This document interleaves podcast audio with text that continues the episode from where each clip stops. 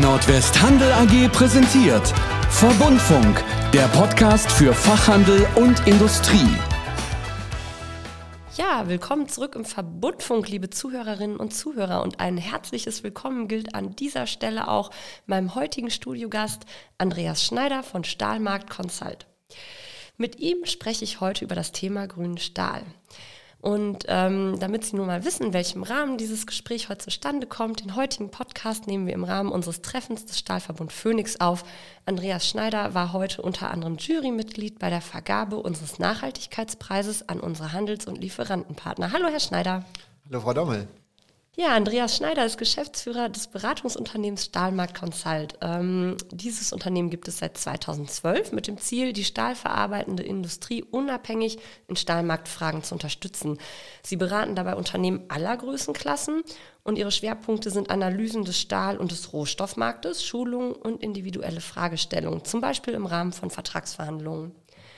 Ja, und Andreas Schneider verfügt über mehr als 25 Jahre Erfahrung in der Stahlmarktanalyse und ist in der Wertschöpfungskette bestens vernetzt. Und damit ist das auch eine super Grundvoraussetzung für unser heutiges Podcast-Thema. Ich freue mich. Dann starten wir direkt. Was versteht man allgemein unter dem Begriff grüner Stahl?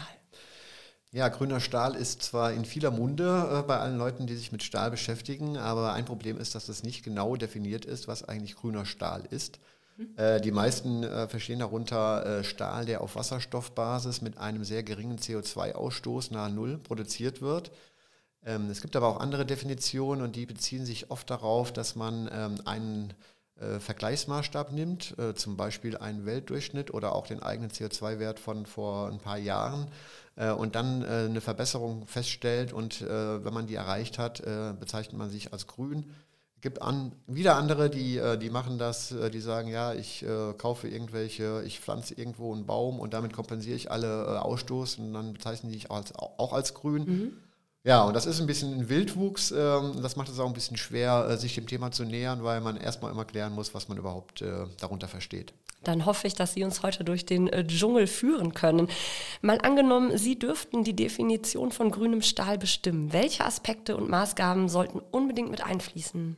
Ja, ich glaube, aus meiner Sicht äh, ist ganz klar, dass man äh, da einfach den äh, CO2-Wert pro Tonne erzeugtem Stahl zugrunde legen muss. Also ein absoluter Vergleich. Und grün ist für mich ein Stahl, der einen sehr geringen CO2-Ausstoß aufweist. Heute ist das ein bisschen unterschiedlich, je nachdem, welche Erzeugungsroute das ist. Ähm, aber äh, absolut für die Zukunft würde ich sagen, unter 0,2 oder 0,25 Tonnen CO2 pro Tonne Stahl, das ist wirklich grüner Stahl. Mm, ich habe vorab ein bisschen recherchiert und die Stahlindustrie ist für rund 30 Prozent der Industrieemissionen in Deutschland verantwortlich. Warum ist die Branche so energieintensiv? Ja, die Stahlerzeugung äh, ist einfach ein sehr energieintensiver Prozess. Man muss ein bisschen unterscheiden auch, welche Stahlerzeugungsroute wir haben. Äh, wir haben in Deutschland äh, die Hochofenroute, wo sehr viel Kohle eingesetzt wird. Das ist ungefähr 70 Prozent der ähm, Stahlerzeugung in Deutschland. Da braucht man sehr Energie und wenn die Energie vor allem über Kohle beigesteuert wird, ist es natürlich auch CO2-intensiv. Aber auch bei allen anderen äh, Stahlerzeugungsprozessen haben wir sehr viel, sehr hohe Temperaturen, müssen wir damit umgehen sowohl bei der Rohstahlerzeugung als auch hinterher bei dem Umformen, bei der ganzen Wärmebehandlung. Das heißt, wir brauchen äh, sehr viel Energie. Ähm, und wenn man das mal äh, anschaulich macht, äh, für eine Tonne Rohstahl braucht man so viel Energie, äh, wie ein Vier-Personen-Haushalt im Jahr verbraucht. Und da sieht man mal, dass es ein sehr energieintensiver Prozess ist. Und äh, wenn man viel Energie einsetzt und die kommt nicht aus erneuerbaren Energien, dann stößt man sehr viel CO2 aus. Und das ist die Erklärung für diesen hohen Wert. Okay, danke schön. Ähm, was ich aber auch gelesen hatte, dass pro Tonne Stahl dennoch schon rund ein Fünftel weniger CO2 ausgestoßen wird als noch vor zwei Jahrzehnten. Das würde jetzt aber bedeuten, wenn man es hochrechnet, dass wir erst in 80 Jahren bei Null sind, was natürlich viel zu spät ist, wenn man auch den Zeitdruck durch die Klimakatastrophe bedenkt und auch die Pläne der Bundesregierung dazu legt. Was ist jetzt also zu tun? Ja, was Sie gesagt haben, es ist nicht nur so, dass in 80 Jahren zu spät wäre. Äh, das ist sicherlich so, aber es ist auch so, dass man diese Einsparerfolge der letzten äh, Jahrzehnte, die sicherlich groß sind, gerade in Europa, äh, dass man die nicht einfach beliebig fortsetzen kann. Da ist man mittlerweile doch bei den Prozessen an technischen Grenzen angelangt. Das heißt, ich kann noch nicht mal sagen, über 80 Jahre, wenn ich das immer so weitermache wie die letzten 20 Jahre, komme ich ans Ziel. Das okay. wird nicht klappen. Mhm. äh, sondern man wird äh, zu neuen äh, Prozessen kommen müssen mhm. und muss vor allem versuchen, äh, die Kohle, die im Moment äh, eingesetzt wird bei der Stahlerzeugung, die muss man irgendwie wegkriegen äh, und muss ganz neue Prozesse aufsetzen, um wirklich hier die Reduzierung zu erreichen in einem Zeitrahmen, der auch den Erfordernissen entspricht. Mhm. Ja, und wie soll das denn aber funktionieren mit neuen Methoden? Was sagen Sie denn dazu? Ja, ich glaube, die Methode, die am erfolgversprechendsten ist und die im Moment auch in Deutschland und auch in der EU am stärksten und am meisten diskutiert wird, das ist der Umstieg auf die wasserstoffbasierte Stahlerzeugung. Das ist eine Möglichkeit, wo man wirklich äh, die Kohle wegbekommen kann. Äh, das, was heute im Hochofen erzeugt wird, äh, würde dann in Zukunft erzeugt erstmal das Vormaterial in Direktreduktionsanlagen, die mit Wasserstoff statt mit Gas betrieben werden und danach äh, der Walzprozess in den Walzwerken würde weiterlaufen. Also das ist eine äh, praktisch die Zukunftslösung, die am meisten, äh, sage ich mal, äh, Minderung und Linderung verspricht. Okay. Ähm, es gibt aber auch äh, andere Wege. Also es ist ein, äh, eine Möglichkeit, ist den, äh, die schrottbasierte Stahlerzeugung auszuweiten im Vergleich zur hochofenbasierten Erzeugung, weil dieser Prozess deutlich weniger CO2-intensiv ist. Es gibt in der Welt viele Untersuchungen im Moment. Es gibt das Thema, den Kohlenstoff zu verwerten. Das Stichwort ist Carbon Capture and Usage and Storage, also dass man mhm. Kohlenstoff abfängt und dann entweder wieder für andere Prozesse verwendet, zum Beispiel für die Chemie oder indem man den äh, zum Beispiel unter der Nordsee lagert. Also das sind auch Dinge, an denen geforscht wird. Mhm. Es ist äh, im Moment so ein bisschen so eine äh, Sache, wir haben ein Sammelsurium von verschiedenen Wegen, die kommen könnten. Mhm. Äh, es muss sich aber jetzt noch ein bisschen rausstellen, was wirklich am Ende sich durchsetzen wird, auch unter Berücksichtigung der verschiedenen äh, politischen Vorgaben und unter Berücksichtigung auch der Gegebenheiten in den Ländern, in denen darüber nachgedacht wird. Mhm. Äh, aber ich glaube, äh, das Gute ist, es gibt äh, eine Menge von Möglichkeiten und es gibt nicht nur einen Weg, das ist, glaube ich, auch gut und richtig, dass wir da also nicht äh, verzweifelt vor einer Aufgabe äh, stehen, die nicht lösbar ist, mhm. sondern äh, die Instrumente liegen auf dem Tisch, aber man muss eben noch weiter daran arbeiten, wie man die wirklich dann in die Masse dann umsetzen kann. Wie viel CO2 lässt sich denn dann durch Wasserstoff einsparen? Wie klimaneutral ist das wirklich? Ja, also wenn der Prozess wirklich in die Großserie umgesetzt wird, äh, und ähm, da muss man sagen, es ist kein einfacher Prozess, da sind noch viele Hürden zu nehmen, aber wenn man das schafft, äh, Stahl weitgehend mit dann auch wirklich grünem Wasserstoff, das ist eine wichtige Nebenbedingung. Es gibt heute auch schon Wasserstoff, der nicht grün mhm. ist. Äh, das wollen wir nicht. Wir wollen einen grünen Wasserstoff haben. Und wenn man das schaffen würde, dann könnte man die CO2-Emissionen der Stahlindustrie praktisch nahe Null bringen. Toll. Äh, man kann es vielleicht nicht ganz auf Null bringen, weil nicht alle Prozesse äh, auf diesem äh, Wasserstoffweg gemacht werden können. Aber das ist wirklich eine, ähm, ein Potenzial, ein Riesenpotenzial, was man vor Augen hat. Und jetzt geht es eben darum, diese vielen Hürden, die es da noch gibt, um das wirklich umzusetzen, dass man die auch überspringen kann. Mhm. Und ähm, wie sieht denn generell der Wasserstoffbedarf in der Branche aus? Was muss ich mir da vorstellen für eine Hausnummer? Ja, das ist eine schwierige Frage, weil da gibt es viele Prognosen und das hängt natürlich davon ab, äh, was man sich für Erzeugungsziele auch für den jeweiligen Zeitraum setzt. Äh, und dann ist es auch ein bisschen schwer, das umzurechnen, wirklich auf den Wasserstoff. Es gibt äh, Szenarien, die sagen, man braucht bis 2030 knapp 0,7 Millionen Tonnen Wasserstoff, um ein Drittel der Stahlproduktion, die heute hochofenbasiert ist, umzustellen mhm. für Deutschland. Und das ist auch in gewisser Weise ein Problem, weil dieser Wasserstoff, diese, den gibt es heute praktisch gar nicht. Mhm. Grünen Wasserstoff äh, gibt es auch nur in äh, homöopathischen äh, Mengen eigentlich. Und es wird klar sein, dass wir den in Deutschland und in Europa in größerem Maßstab nicht in dem Tempo haben werden, wie wir den eigentlich brauchen. Mhm. Äh, das heißt, man muss da auch nach anderen Quellen dann gucken und muss dann äh, schauen, dass man den importieren muss in größeren Mengen. Und dafür brauchen wir auch noch eine Infrastruktur. Wir brauchen Leitungen, äh, die darauf ausgelegt sind. Wir brauchen Schiffe, die darauf ausgelegt sind, was heute alles noch nicht so richtig gegeben ist. Das heißt, ähm, diese Hürde oder dieser Sprung zur Wasserstoffwirtschaft hat viel Potenzial, aber eben auch viele Nebenbedingungen, die man erst noch erfüllen muss, um das dann auch wirklich realisieren zu können. Also viele Wenn und Abers. Können Sie denn einschätzen oder möchten Sie eine Prognose dazu abgeben, bis wann denn vollständige Klimaneutralität im Bereich machbar wäre? Oder ist das Kaffeesatzleserei?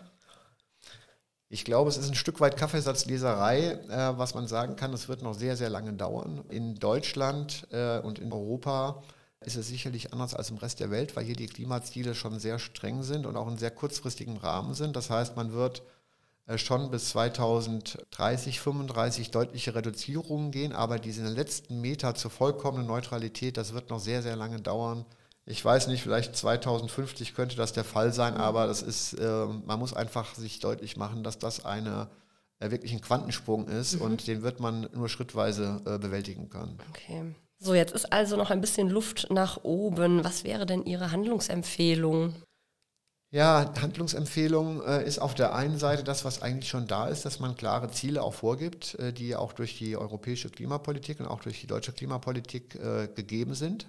Auf der anderen Seite müssen wir immer auch ein bisschen äh, vor Augen halten, dass wir in Deutschland und der EU nicht isoliert vom Rest der Welt sind. Das heißt, man muss auch schon das Thema internationalen Sichtweise auch, glaube ich, sehen. Äh, wenn man der Industrie was Gutes tun will, äh, ist es wichtig, dass man das nicht aus den Augen verliert. Ich glaube, ähm, es ist so ein bisschen, es ist so ein bisschen ein Spannungsfeld, muss man ganz offen sagen, dass man auf der einen Seite die Ziele auch wirklich vorgibt und äh, auch realistische Ziele vorgibt.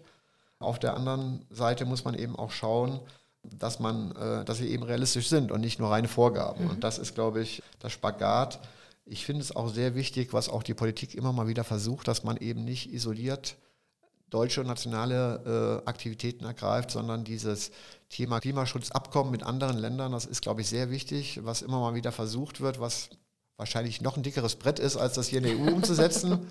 Aber das ist schon auch wichtig, weil letzten Endes wollen wir was fürs Klima tun und da muss man auch sehen von der Wirkung her, dass das eben Deutschland und auch die EU nicht alleine tun kann. Deswegen muss man auch international denken. Mhm. Aber ich möchte da jetzt vielleicht noch ein bisschen mehr festnageln. Wann wird es denn da die ersten Erfolge geben? Wann sind denn diese ganzen Hürden auf dem Weg zum grünen Stahl bewältigt? Ja, ich glaube, das Gute ist, dass man sagen kann, dass wir wirklich äh, in der EU und in Deutschland kurz davor stehen. Es sind äh, jetzt äh, die ersten Projekte auf dem Weg. Äh, das heißt, der Sprung äh, wirklich, äh, dass nicht nur eine, eine, Tonne im Labor, sondern auch wirklich mal eine Million an einem Standort gefertigt werden wird, das ist nicht so weit weg. Nach den heutigen Plänen rechne ich damit, dass es spätestens 2025 die erste größere Menge geben wird. Es gibt in Deutschland äh, Aktivitäten, es gibt in Schweden. Man muss auch ganz klar sehen, dass die Stahlindustrie da jetzt äh, ihre Zeitpläne strafft. Äh, das heißt, es wird nicht mehr so lange dauern, bis man das wirklich verfügbar hat. die Frage ist halt eher, äh, wann das wirklich die ganze Breite des Stahlmarktes abdeckt, weil es gibt in der EU 140 Millionen Tonnen Stahl und bis die alle grün sind, mhm. das dauert noch länger, aber bis es die ersten Millionen Tonnen gibt, ich kann mir gut vorstellen, dass wir 2030 auch vielleicht schon 10 oder 12 Millionen Tonnen okay. haben. Das heißt, das Segment wird wachsen.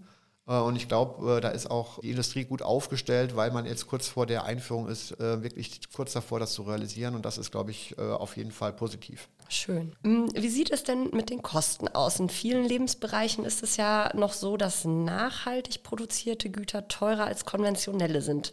Da muss man sich jetzt nochmal bei den Lebensmitteln zum Beispiel umschauen. Aber wie sehen Sie das? Wird grüner Stahl teurer sein in der Produktion? Ja, das ist eine Frage, die ich sehr oft gestellt bekomme. Die äh, viele, in vielen Beratungsprojekten oder Gesprächen ist immer wieder die Frage mit den Kosten. Und ich muss ehrlich sagen, ich glaube, diese Fokussierung auf die Kosten, die wird der Sache nicht so richtig gerecht. Ich habe auch meine Meinung ein bisschen geändert. Ich glaube aber, die Kostenseite ist erstens sehr schwer vorherzusagen. Wir wissen heute ehrlicherweise weder, wie viel der konventionelle Stahl in fünf Jahren kosten wird und wir wissen auch nicht, was der grüne Stahl kosten wird, weil da sind so viele Dinge noch offen. Wie teuer wird der Wasserstoff? Wie teuer wird der grüne Strom? Äh, wie teuer wird dann auch die Kohle sein in fünf oder zehn Jahren? Das wissen wir alles nicht. Das heißt, realistisch zu sagen, was heute oft gesagt wird, ja, der wird 200, 300 Euro teurer sein, die Tonne, das kann man sagen, aber es ist eigentlich nicht belastbar. Ich glaube aber, was viel wichtiger ist für die Unternehmen, die sich damit beschäftigen, ist nicht die Frage, was wird es kosten, sondern was verlangt mein Markt und mein Kunde von mir. Wenn die Anforderung heute herangetragen wird äh, von Kunden, vom, sei es ein Konsument oder ein Unternehmen, sie möchten grünen Stahl haben in fünf Jahren oder zehn, dann muss ich den liefern als äh, Lieferant. Und da ist die Kostenfrage, wenn ich überleben will in diesem Markt, muss ich den im Angebot haben. Äh, und wenn es teurer wird, muss ich gucken, wie sich der Kunde äh, dazu verhält, wie viel er mehr zahlen will. Ich will das Problem nicht negieren mit den Kosten, äh, aber ich glaube, es ist nicht die erste Frage. Man verschwendet viele Ressourcen mit Kostenüberlegungen, aber viel wichtiger ist die Frage, meinen Markt anzugucken. Was verlangt der Markt von mir? Äh, das ist vielleicht auch nicht in allen Regionen der Welt gleich, was mhm. der Markt verlangt. Äh, und auf der anderen Seite, was kann mein Stahllieferant mir wann bieten? Ich glaube, das ist viel wichtiger, als Ressourcen damit zu verschwenden, Modelle aufzustellen, was der grüne Stahl in zehn Jahren kosten. Wir wissen heute schon oft nicht, was der Stahl äh, in zwei Wochen heute kostet. ja, okay.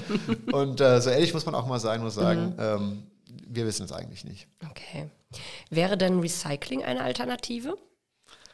Ja, ich glaube, Recycling ist ein äh, super Stichwort. Äh, Recycling hat äh, zwei große Vorteile bezogen auf den Stahl. Erstens ist Stahl unbegrenzt recyclingfähig. Das heißt, mhm. das ist ein Vorteil, den viele andere Werkstoffe nicht haben. Also das ist ein großes Plus. Das ist das eine. Äh, und natürlich wird auch im Laufe der Jahrzehnte und immer mehr Schrott, immer mehr Güter kommen zu ihrem Ende. Das wird dann wieder Altschrott, kann wieder zu Stahl gemacht werden. Das ist ein großer Vorteil.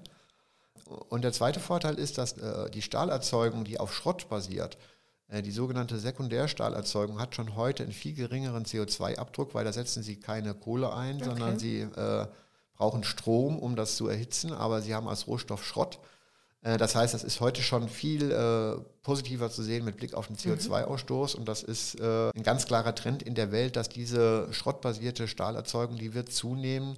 Äh, die hat sehr viele Vorteile und äh, ich glaube, das ist ein Riesenplus für den Werkstoff Stahl. Ich meine, gelesen zu haben, dass das Recycling von Stahl ungefähr ein Drittel des CO2-Ausstoßes der Stahlindustrie äh, vermeiden könnte. Gehen Sie da d'accord? Ja, das ist immer so ein bisschen die Frage, wie man das rechnet. Es ist so, dass heute die äh, Tonne Stahl, die aus der Hochofenroute kommt, ungefähr viermal mehr CO2 erzeugt als die Tonne Stahl, die aus einer schrottbasierten Erzeugung kommt. Das heißt, wenn ich das vollkommen umstellen würde, dann hätte ich sogar noch eine größere Ersparung. Das Problem ist nur, man kann es nicht aus heutiger Sicht mhm. nicht voll umstellen. Warum? Weil wir haben auf der Welt nicht genug Schrott. Das Schrottreservoir ist heute begrenzt. Viele Länder fangen jetzt erst damit an, also in, was in der EU schon lange gang und gäbe ist, dass es da wirklich eine Recyclingindustrie gibt, die Schrott sammelt, die Schrott aufbereitet, die Schrott als Wertstoff und Werkstoff begreift. Äh, in China und in Indien und in anderen Ländern ist das auf dem Weg, aber es ist noch lange nicht so entwickelt. Das heißt, äh, die Schrottverfügbarkeit ist begrenzt. Äh, und das Zweite ist so ein bisschen, da streiten sich die Metallurgen drüber, welche Qualitäten kann ich wirklich mit dem schrottbasierten Stahl herstellen. Das ist umstritten, mhm. äh, aber heute muss man davon ausgehen, dass es eben nicht 100% ersetzbar ist durch reinen äh, Recyclingstahl, sondern es wird auch immer wieder äh, Primärstahl erzeugt werden müssen und dafür brauchen wir auch die eben besprochenen Lösungen. Okay. Dann schließen wir das Thema Recycling nochmal an der Stelle. Ich habe nochmal eine Rückfrage zum Thema ähm, grünem Stahl, der auf Wasserstoffbasis hergestellt wird. Wie teuer wird das für die Hersteller, diese gesamte Umstellung ähm, der Prozesse? Wie teuer wird es und ähm, können die Hersteller diese Kosten auch aus eigener Kraft stemmen? Wie schätzen Sie das ein? Ja, das ist super, dass Sie dann nochmal drauf zurückkommen. Wir waren vorhin bei den Kosten, was, der, was den Preis angeht, aber natürlich äh, sind da erstmal äh, enorme Investitionen nötig. Äh, gerade die Hersteller, die heute in Deutschland die Mehrheit der Stahlerzeugung bilden, also die Hochöfen haben, ähm, die müssen sehr viel investieren und äh, man weiß, dass die Stahlhersteller klassischerweise nur in wenigen Jahren gutes Geld verdienen, dann verdienen sie mal wieder wenig Geld. Das heißt, kaum ein Stahlhersteller ist in der Lage, das aus eigener Kraft zu schaffen. Hier geht es um Milliardenbeträge, die an einzelnen Standorten aufge, aufgewendet werden Ui. müssen. Mhm. Äh, das heißt, äh, man wird da nicht ohne eine gewisse öffentliche Förderung auskommen.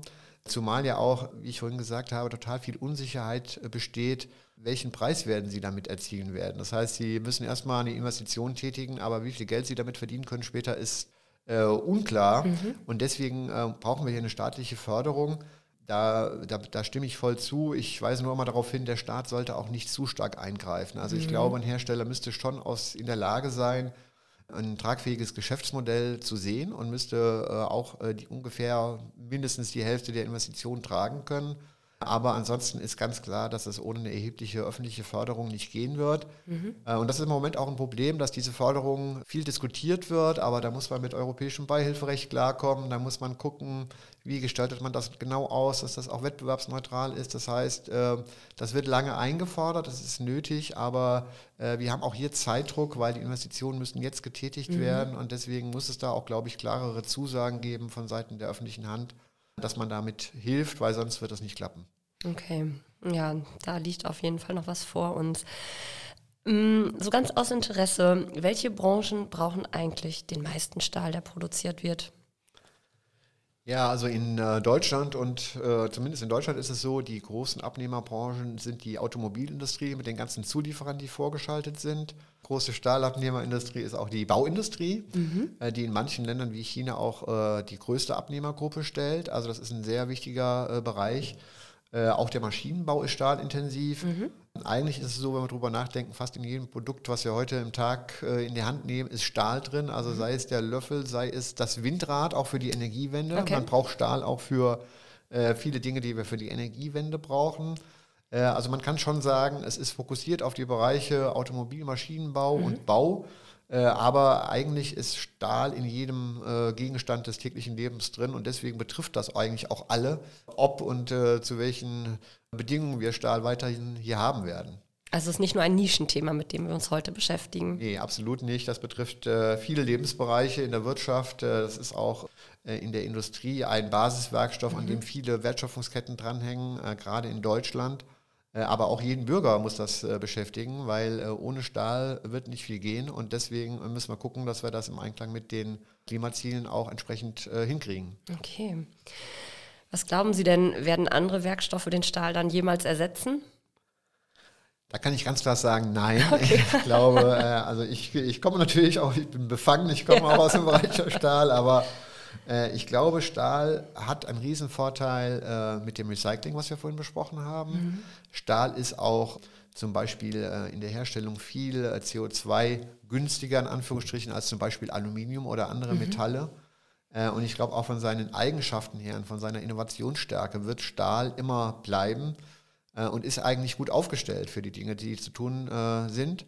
Auch wenn es natürlich trotzdem ein langer Weg ist, aber der Werkstoff und dem Werkstoff mache ich mir am wenigsten Sorgen, dem wird es, äh, ich weiß nicht, ob in 100 Jahren wahrscheinlich schon, der wird es immer geben und der wird auch immer seinen Platz finden in der, äh, in der Wirtschaft und in der Gesellschaft. Und wie Sie mir ja im Vorgespräch verraten haben, wurde ja sogar auch schon im alten Ägypten Stahl produziert. Genau, das ist eine Jahrtausende alte Geschichte. Äh, Stahl gibt schon sehr lange und den wird es lange geben und insofern ja, schließt sich da irgendwo ein Kreis. Es ist ein, äh, für alle Zeiten Stahl, kann man sagen, abschließend.